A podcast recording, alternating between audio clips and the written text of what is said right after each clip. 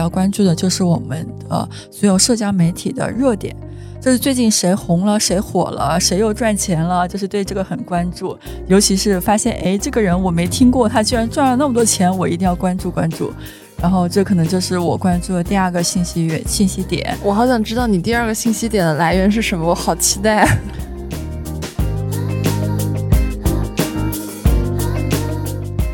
有的人，你看他的内容数据表现超级好，其实有可能是刷出来的。就是你看他做的风生水起的，结果一问后面的销售额或者是带货量，其实是很拉垮。这一些你都只能跟同行交流，他们来跟你说。然后其实我们默默后面会有很多黑名单。然后再一个死亡笔记是吧？PR 圈死亡笔记。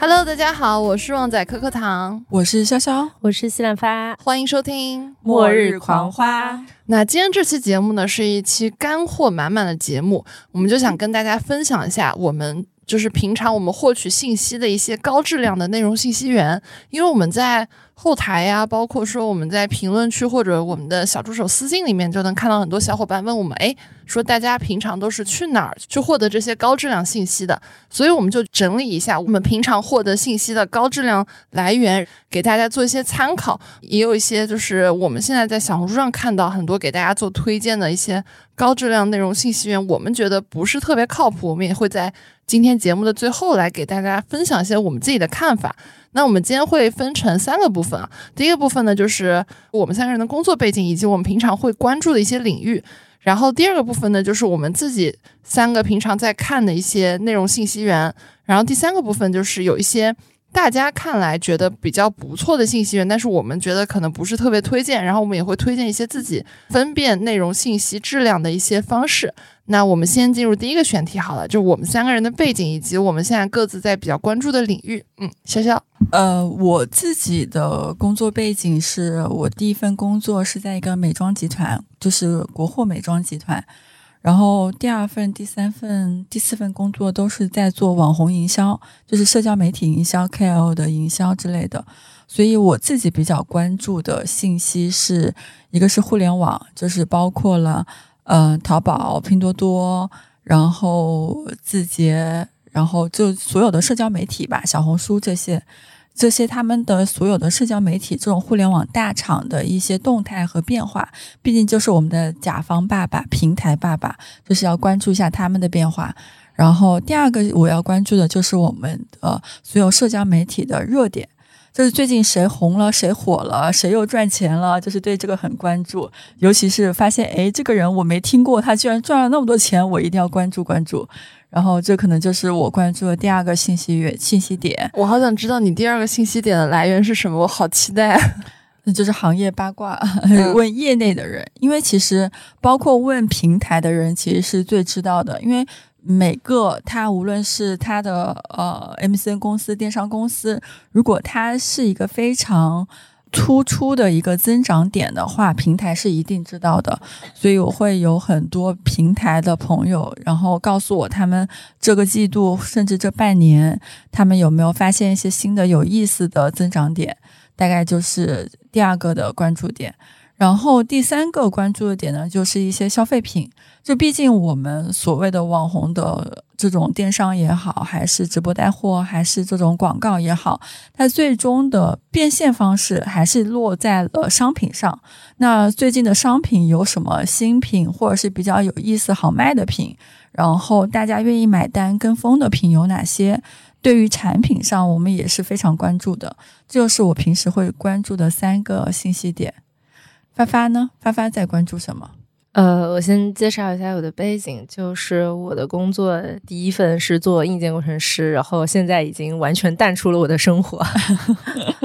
然后第二份是在一个新消费，算是互联网健身的一个独角兽的公司吧。当时比较关注的第一个点是健身，然后第二个其实是所有的消费品。因为我们的增长逻辑和那个品牌的策略，其实跟当时所有盛行的新消费都差不多。然后第三个是关注当时的一些投资人，因为我们呃到我走的之前，其实我们融了六轮资，然后接收什么样的资方，然后包括跟他们的投后做一些传播啊什么的。就当时对那个一级市场的一些早期和后期的投资的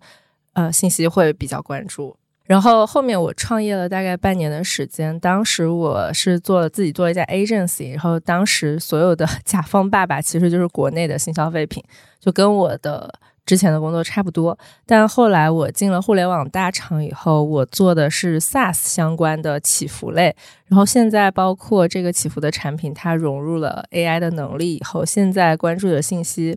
第一个是关注每家大厂，因为除了我们自己之外，还有一些同类大厂，其实我们的进度是差不多的。然后第二就是跟 AI 相关，然后虽然现在还是比较早期吧，但是其实所有大厂的 AI 都是蓄势待发的。第三个就其实就是我自己，其实是在。呃，marketing 里面做一些跟传播相关的嘛，所以其实我会关注我们产品的所有的动态以及竞品的动态，这个其实是被动关注的，因为我必须每天都要知道这些，大概就是这样。科科呢？我觉得我其实跟发发跟潇潇，我觉得是我是你们俩关注的内容的交集。是我最早我是我其实一五年就开始做公众号了，所以很早的一批做。自媒体这块，所以我也会去干关注，跟潇潇一样，就是我们这个行业，比如说自媒体这个行业又起了一些什么样的号，包括说一些内容平台的一些动向、一些政策、一些扶持，或者说他们的一些运营的一些活动等等。还有一个呢，就是我是大概。从实习的时候就开始，当时是在风险投资机构，然后当时我们是也是看消费啊、科技这一块，所以也会去关注现在最新的一些消费行业的一些投资动向，包括说虽然啊过去一年我们觉得新消费比较遇冷，但是我们还是觉得说消费是一个长青的行业，还是会有非常多的机会在涌现。所以也要去保持时刻保持关注嘛，只有在退潮之后，你才知道谁在真正的裸泳嘛。所以我我们去年也特别关注消费，包括说去年还做了一档播客叫《消费圈内人》，这是我们非常关注的点。然后我个人兴趣呢，我会去关注一个东西叫青年文化。然后就青年文化，就是我应该是我身边朋友们里面知道亚文化，或者说对亚文化各种各样就是了解程度最高的。就比如说举个例子，你们知道什么叫福瑞控吗？不知道，你知道咕卡是什么吗？呃，我知道。你知道帕鲁是什么吗？不知道。帕鲁是最近最最火的那个游戏里面的那个小精灵。OK，对，就是我就会知道特别多这种，嗯，可能更小众圈子的一些兴趣爱好。然后虽然我自己不是去玩这些，但是我就特别了解。包括我自己会特别关注，说零五后在关注一些什么东西。你们知道蛋仔派对吧？知道，对，就零五后他们就会玩的这些东西。如果我们想要去做一些代际性的产品，或者说一些代际性的内容影响的话，其实也要往我们后面的五到十年去看嘛。因为影响那个代际的内容，我觉得不是那个代际生产的，就是可能比他们大五到十年的那一波上一个代际的人生产。所以这也是我自己的个人兴趣，会去关注这些内容。哎，那接下来就是第二个部分嘛，就是我们刚刚有说了，我们比较。关心的一些内容，那大家都是从哪儿去获得这些信息来源呢？就潇潇，潇潇，我特别想听你，你刚刚的第二点就是你知道现在行业里面谁最赚赚钱，然后你是怎么知道这件事的？我会去找这个行业的从业者去聊，因为我是杭州 MCN 出来的嘛，所以我有很多的好朋友都是在各个 MCN 机构工作的。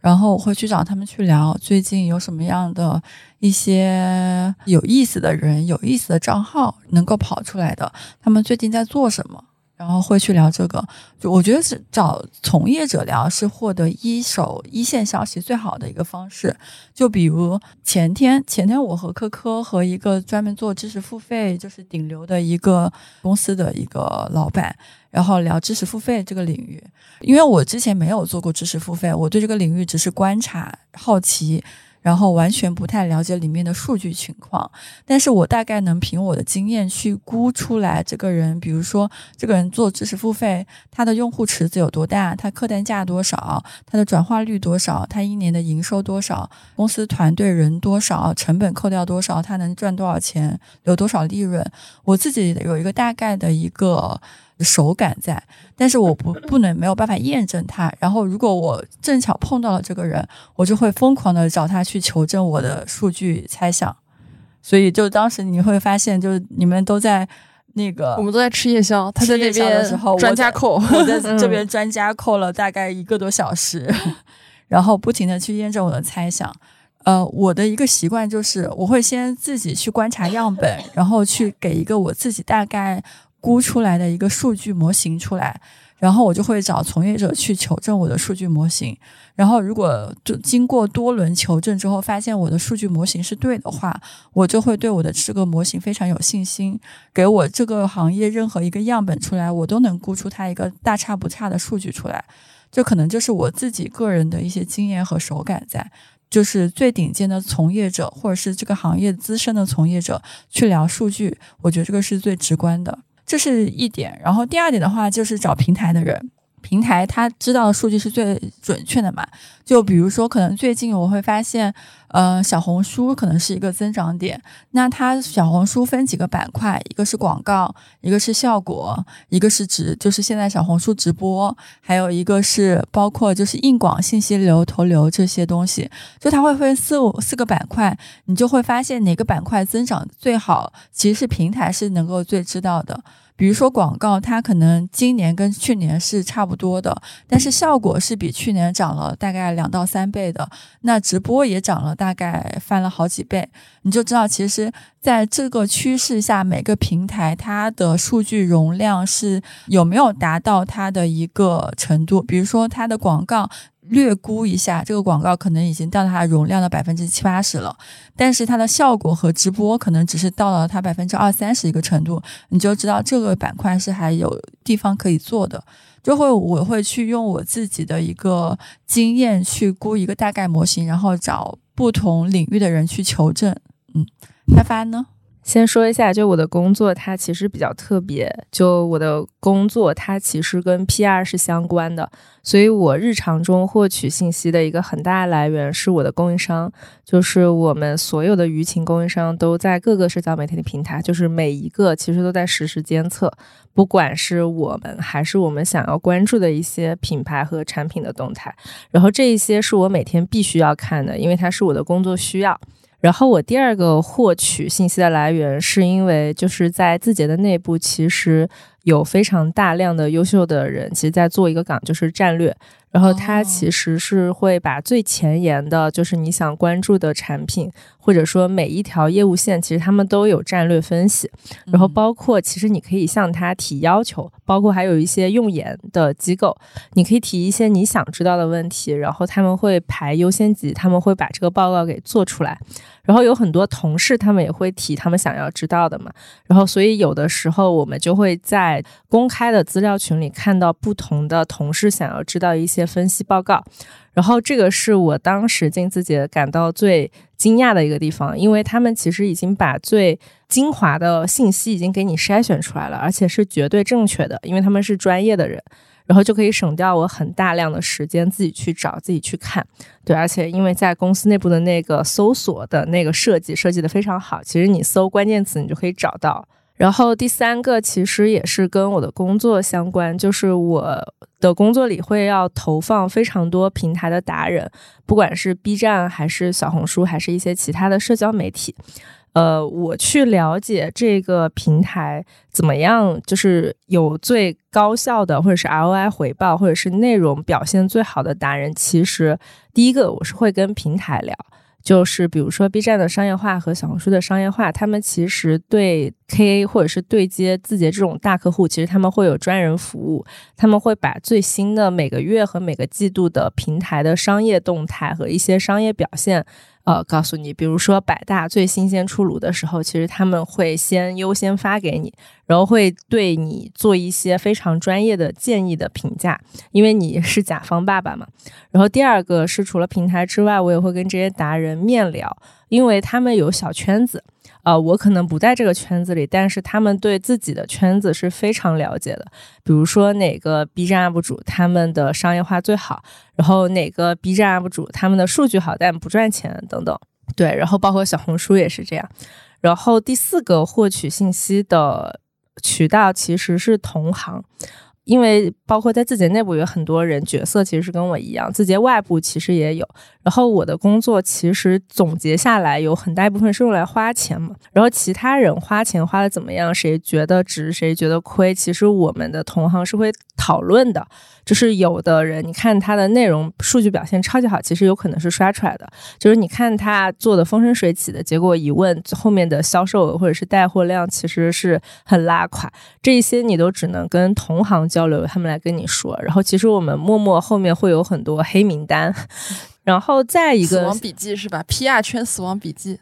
对，就是你们看到的很多博主，其实他的路人缘非常好。我讲句实话，他也是一个非常优秀的内容生产者，但是他对甲方来说，他就不是一个好的选择。就这个其实是也要看你是哪一方嘛，或者是我也见过很多博主，他就是真的内容做的非常的认真，但讲句实话，就是他作为一个乙方，他是一个很糟糕的乙方。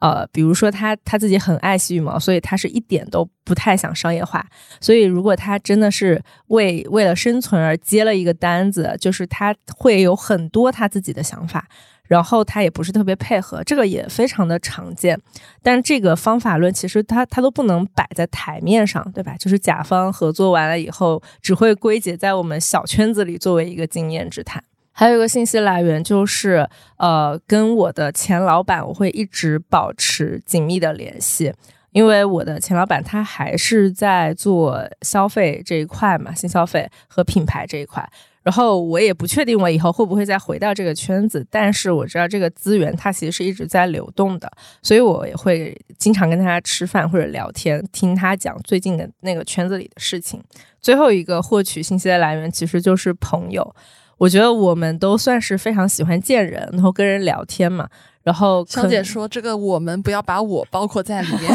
是吗？”我觉得肖姐比我见人见的勤快。我今年想要当艺人，我已经转念了。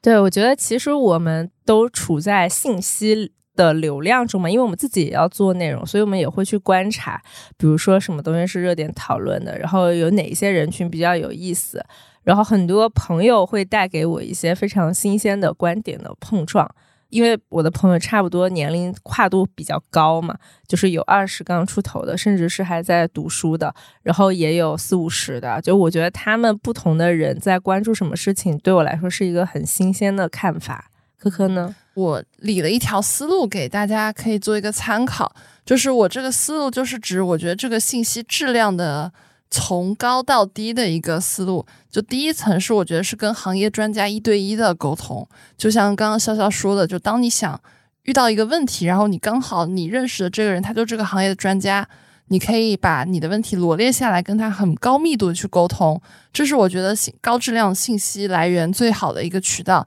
第二个呢，我觉得是付费的线上内容和一些书籍。就我觉得今年，包括在我的二零二三总结里面，我就在想说，说我二四年要看更多的书。这个点是在于说，其实书是一个很成体系的一个内容结构。就我们平常如果是聊天啊，或者说看一些短的文章，它其实不成体系的。嗯，所以书籍它其实，在成体系的内容框架上，给了我们很好的参考。是的。然后一些付费的线上内容，就比如说像财新、财新周刊，它是一个付费的。商业类的杂志嘛，然后它的很多内容，我觉得就是因为它有底气去收我一年那么多钱，所以我也觉得它肯定是相对于那种日更的公众号来说，它的信息是更值得沉淀，然后更值得多方去验证之后发现是比较准确的一个信息来源。然后第三点呢是就是高手的那种线下一对多的分享，就大家可能会去参加很多，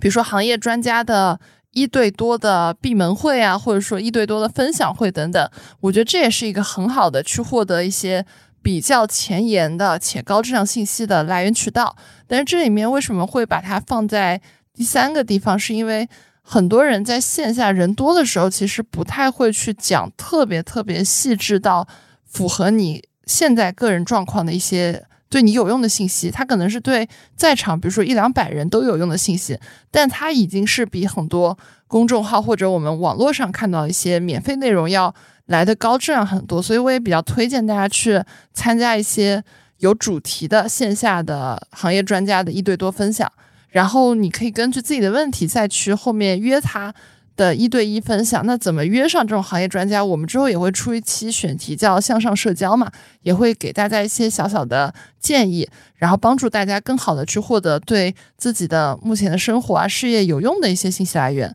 然后第四个点呢，我觉得就是一些免费的内容嘛，免费内容就比如说像公众号或者一些券商的行业研报。这里我其实觉得，就是当信息获取或者说资讯获取会更好，而不是说把它当成一个。有体系、有框架的那种知识来源，因为这种就是我以前这个行业的嘛。就我们如果是那种日更的号的话，其实大家准备一篇文章的时间不会特别久，所以这就会导致信息的不可避免的出现一些纰漏，或者说有一些一家之言的偏见等等。所以大家也就是把它当成一个了解现在世界上正在发生什么的一个资讯就行了。包括很多券商行业，因为啊，我这人可能行业做过的比较多，就是我们之前也在。咨询呀，或者说跟券商打交道比较多，就很多行业报告，如果不是那种业内奉为经典的某某研究，大部分都是刚进去的小朋友写的。然后大家其实对商业的认知，或者说对公司的认知也比较薄弱，都是为了我们说这个券商哎，我一个月要发多少份研报，然后去凑的那种研报行业，其实本质来说，对我们自己的呃信息获取来说帮助并不大。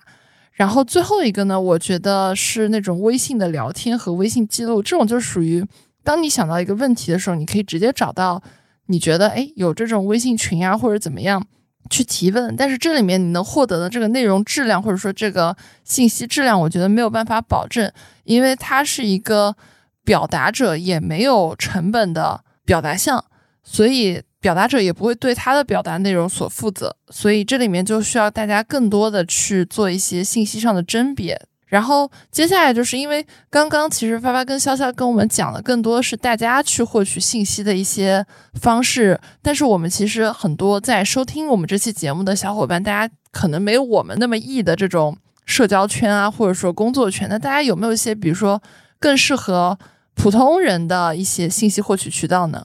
嗯，其实我想说，普通人的话，你把社交媒体玩好，就已经是你最好的信息获取渠道了。因为我是做传播的，我讲句实话，真正的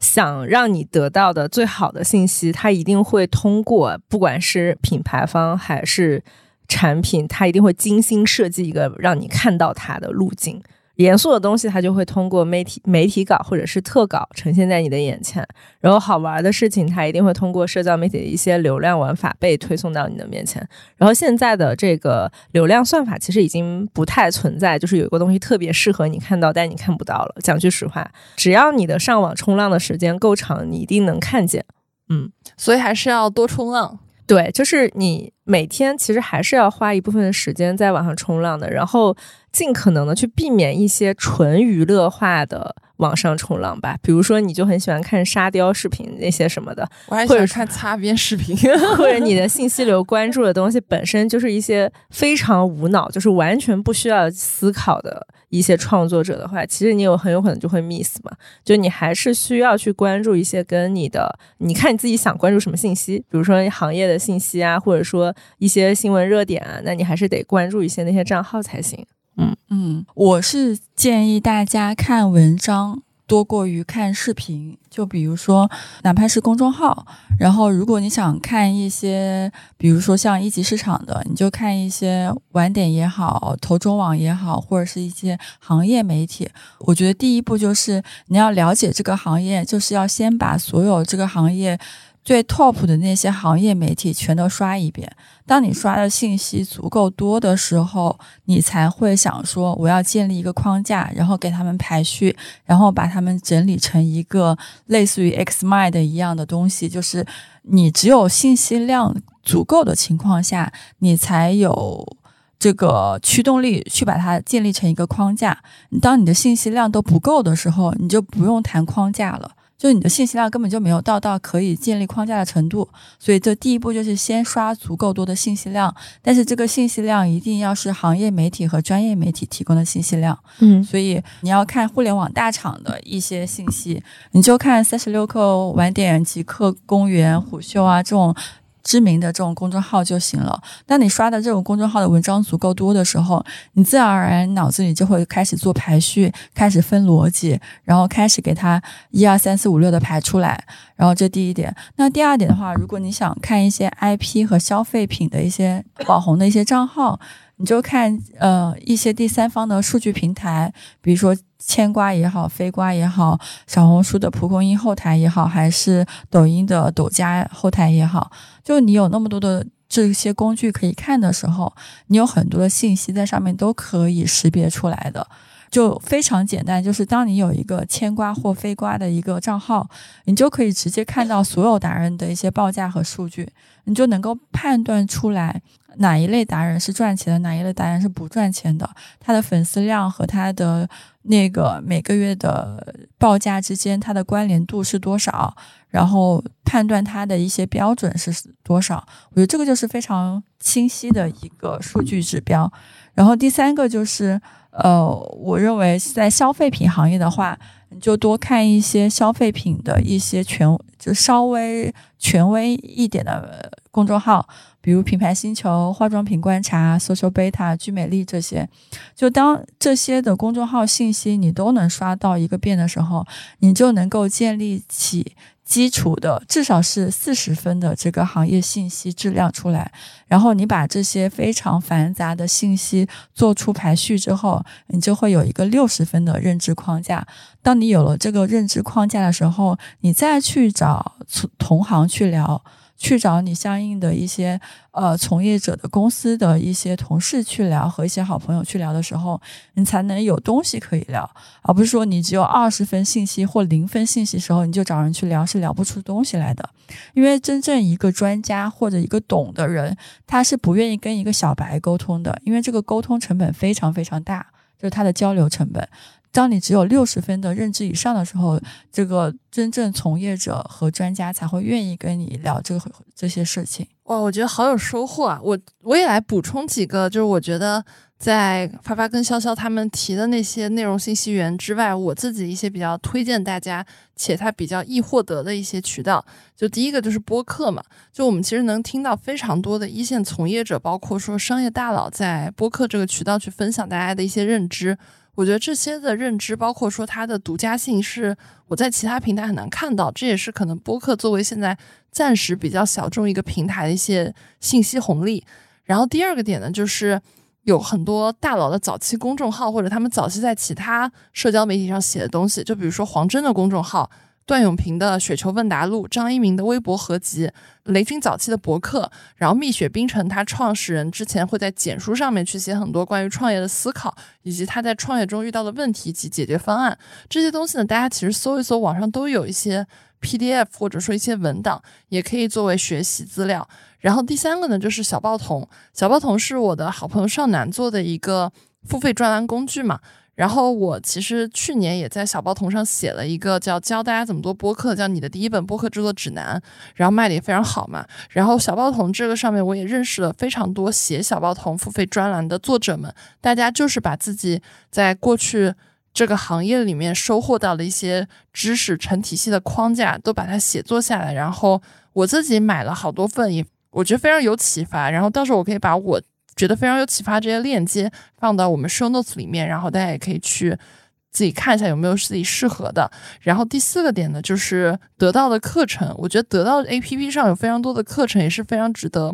大家去做一些学习啊等等。因为我自己的观念还是，当比如说我们在的这个圈子没有办法提供非常核心或者说非常有用的知识的时候，有的时候为知识做一些付费，获得。更高质量知识的一种方式吧，不然我觉得全免费内容，免费的就是最贵的嘛。你把时间浪费了，然后去看一些我觉得没啥用的研报啊什么的，挺浪费时间的。然后再补充一个，就是因为我自己有说我会关注一些青年文化，或者说一些网络上的亚逼文化嘛。然后有个公众号我推荐给非常多的人，叫鹅点点，鹅就是企鹅的鹅，然后点点就是呃一点点的那个点点。然后这个号每天会解释一个网络上的最新热门词汇。他每天那个推送那些词汇，我只有百分之二十是我原来就知道的。就是我这么一个热衷于网上冲浪的人，我都只有百分之二十知道。所以他们那个号做出来的，呃网络词汇的解释真的是非常的冲浪前沿，也推荐大家去看一下。然后第三个部分呢，就是想给大家分享一下我们三个对于大家如何去获取高质量信息的一些小建议吧。对，发发。我觉得我们轮流来说一些小点。我先分享一个小点哈，就是如果你想要知道一件事情，我认识的很多人，他会先从自己的朋友和自己的家人身上下手，但我非常不建议，因为如果你想有比较有目的的性，想要做成一件事情，或者是你有一个决策，你想要别人给到你一些建议，你应该去找那个曾经做这件事情做成功了的前辈。或者是你身边知道的做了很久这件事情，不管他是失败了也好，或者怎样，你应该去问这个人，而不是问你的朋友或者家人，你应该怎么样？因为我有太多的朋友，就是包括在创业或者是遇到一些事业上的难题，就是遇到分叉路口的时候，他们首先想到的是问自己很亲近的人，然后其实你身边亲近的人，他只能给你一些非常感性的回答，甚至是他就会觉得，哎呀，你这么累，这么伤心，这么难过，那就不要做好了呀，什么之类的。这个时候，你最正确的应该是找一个对事不对人，他对你没有任何的情感感知，他也不管你的情绪，但他非常理性的知道这件事情的正确的事情应该怎么做。就如果大家想要真正有效的信息的话，首先就是去找那种对事不对人，他不要对你这个人有过多的情感上的分析。嗯，我刚刚讲的就是我会避免的是一些。营销号，特别是短视频类的，呃，博主的一些情绪上的一些观点的冲击，就是当一个人开始疯狂用抖音和视频号做一些可能三十秒、六十秒以内的这种观点冲击的时候，这个信息源大部分都是情绪。就一个信，一个正确的信息是不可能用三十秒的观点、三十秒的短视频讲出来的。就是它一定至少是要有一篇公众号那那个量级的信息量，才有可能正确的陈述出一个信息点的。当如果它只有三十秒的时候，这条信息基本可以 pass 掉了，就说明它只有情绪，它没有信息含量。然后这是我的第一个经验。那我的第二个经验就是，所有的事情，无论是创业也好，获取信息也好，做决定也好，还是做工作也好，做项目也好，零到一都要自己做。不要说我零到一可以靠别人做，就是所有的基础都要自己去打。你你要了解一个行业，所有的就是网上的免费的信息那么多，免费的工具那么多，所有基础信息都是可以靠自己去获取的。只有你完成了一这个基础之后，你才有资本，或者说你才有一个可以对等的身份去跟别人交流的时候，再去寻求从业者。资深专家的一些沟通，因为我前两天看我的小红书私信后台的时候，因为我之前分享了很多一些从业经验嘛，就做账号的一些从业经验，然后我就会在小红书收到后台收到了很多私信，只有一句话就是说我想做账号，请问怎么做？我是做医疗的，我想做账号，请问怎么做？就是。当你收到了数百条这种就是这种就是提问的时候，你也是一脸懵逼的，因为这个所有的这个问题都提错了。我们要学会当一个能够正确发问的人，正确提问的人。你要首先你的什么身份背景，你擅长的点，你能够输出的东西，你对这个行业的基础了解，在我一无所知的情况下，我不可能给到你任何有效的建议。所以换位思考，就是当你是那个提问的人的时候，就是你你一定要站到一个六十分信息获取质量的这个位置上，你才有资格向别人提问。我我说的可能比较的残酷一点。真的就是你才有资格，以及别人才会对等的去跟你沟通。当你没有这个六十分基础的时候，所有的专家或者是资深从业者不会回答你任何一个问题的。哎，我其实可以补充一个，就是针对潇潇刚刚的那个建议，就是我觉得信息它是流动的嘛，流动它不是单向的。就比如说我去找业内专家去问一些问题的时候，一般来说我会去。把我知道的一些，我觉得他可能不知道的信息也带给他，就是我们是做一个信息上的交换，而不是让他单方面的对我输出。因为我觉得单方面他对我输出的话，我应该给他钱。对，是。我就觉得，因为我们在这个行业，咨询行业或者说投资行业，我们有一个有一项服务叫专家智库。专家智库就是智库会帮你找到你想要聊的这个行业的专家，找到他，他会有个定价，就比如说啊，一个小时三千块或者五千块，然后他。单方面的回答你想知道的问题。那其实我们很多时候我们在呃互联网上，或者说我们在一些渠道里面去找到一些可能跟我们不是熟到说我可以直接问他一个多小时问题，他毫无保留告诉我的这些。行业专家的时候，我们可以用一些自己的力所能及的反馈，无论是这个反馈是就我们直接点直接给咨询费，或者说请客吃饭，或者说呃把自己知道的一些你觉得他可能感兴趣的信息共享给他，不然的话很多关系也都是一次性的。是的，就是当你没有这个流动的信息量的时候，最好的方式还是付费，付费找专家。对，然后我还有一个补充的点就是说。我觉得很多时候我在小红书上搜啊，我想小红书上搜说高质量内容信息源，就会发现大家会沉迷去收藏一些有很多的，比如说研报网站，然后资料库网站等等。就通常那个帖子就是九张图，每张图上二十个网站，一百八十个网站，然后收藏量大概也有有一两千，对吧？你应该也刷到过那种。然后我会发现说，我们这么早去收藏这些东西，你最后是根本用不到的，因为你不需要那么多网站。你有一套自己建立的我获取信息的，嗯，结构来源，就像比如说我刚刚给大家建议的，就是我会有一个信息质量的分层，然后我会知道说一层层往下推嘛。如果我认识这些行业专家的，就直接找行业专家；如果不认识，我有其他一些渠道。它是一个自己的一套方法。但如果说我只是收藏了很多内容资料库和网站的话，其实到要找内容的时候根本想不起来用。然后第二个点就是。大部分的咨询机构和行业报告都不值得一看，就扫一眼就知道了。你就看一下它上面的一些行业概况就行了，他的一些观点什么的，我觉得没有必要看。然后第三个就是，我觉得那种追热点的文章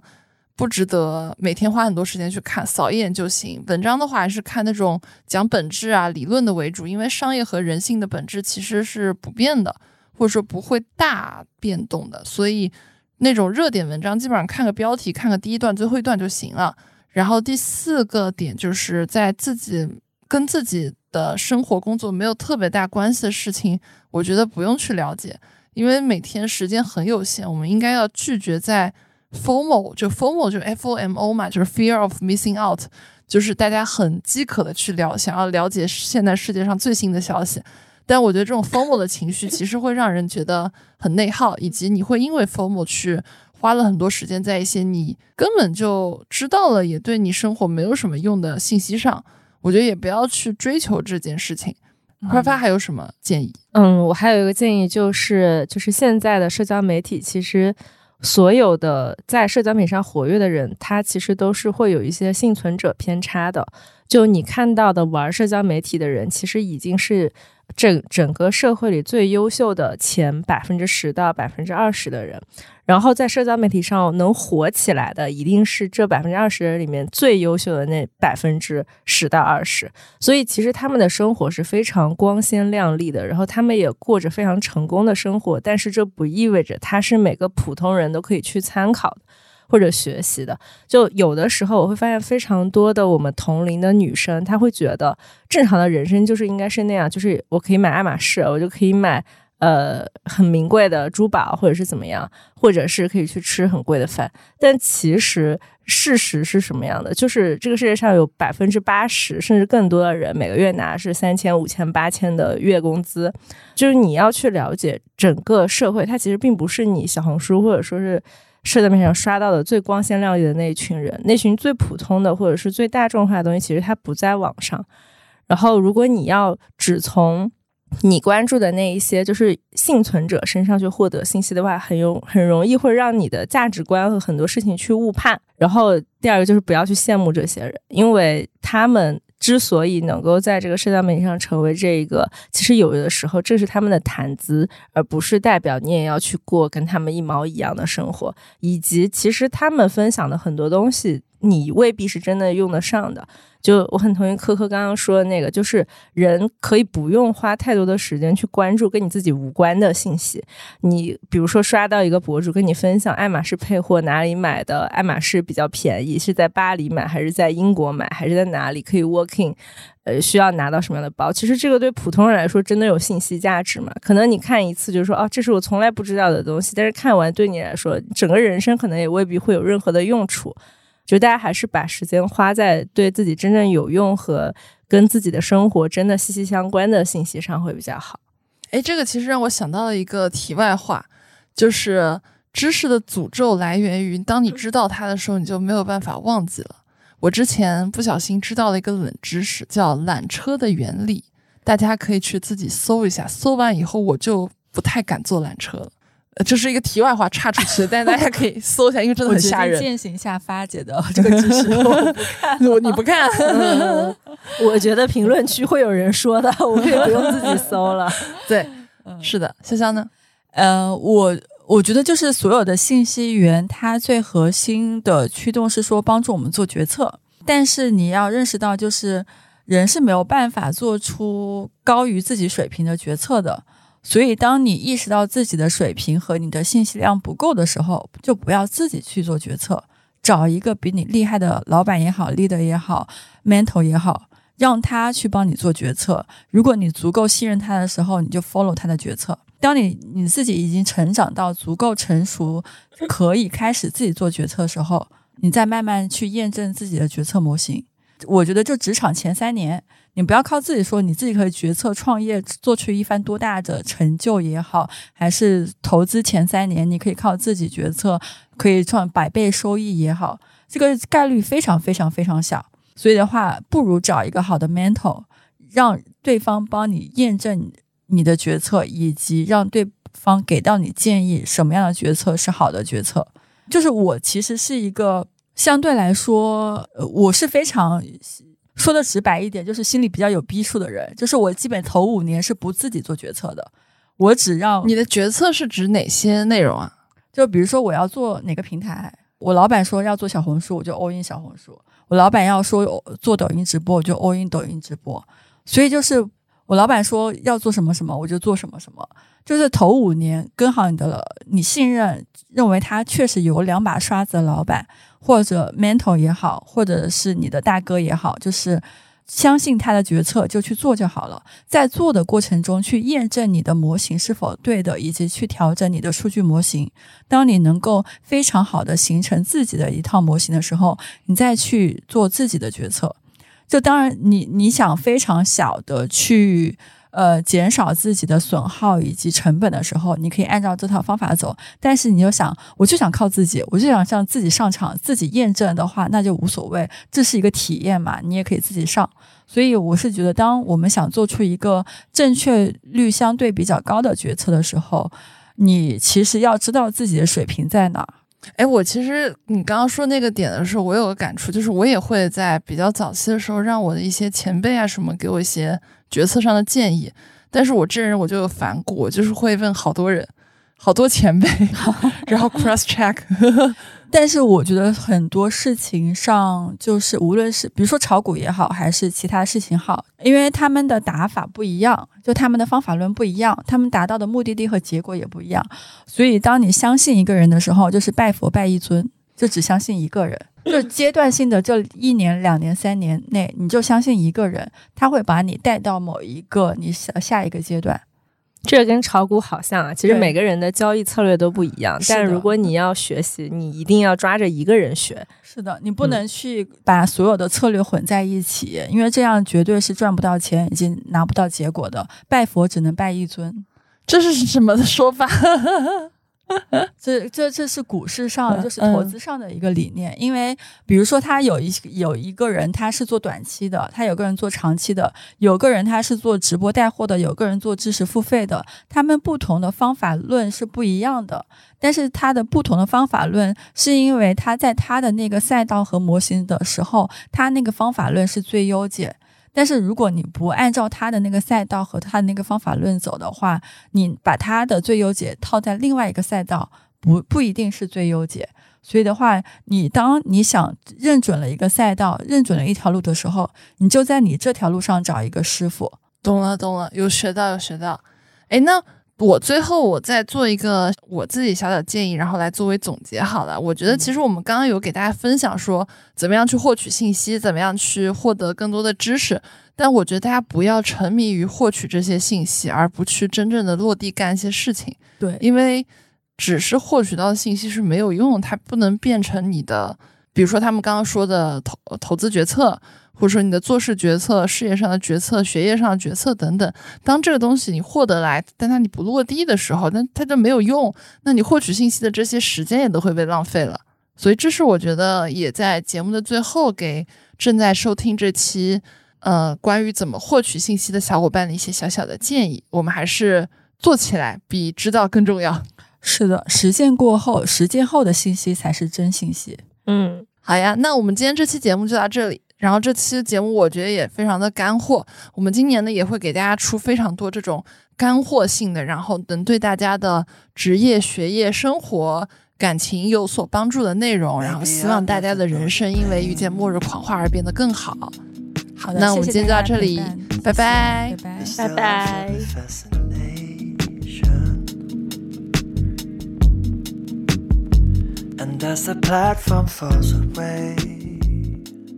感谢收听到这里，本节目由内容最好玩的播客厂牌宇宙电波出品，希望成为您居家、旅行、通勤、睡觉时的好心情、好伴侣。点击订阅按钮，不错过我们任何一期的更新哦。如果你是在小宇宙、喜马拉雅 APP 收听到我们节目，可以在 Show Note 界面找到加入我们都市丽人听友群的进群方式。如果你是通过苹果播客或其他平台，可以添加微信号“旺仔颗颗糖”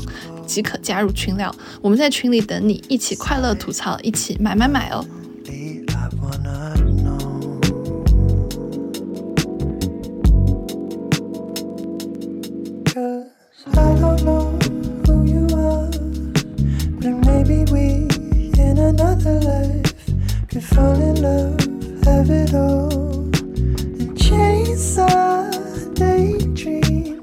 Here we are sat across.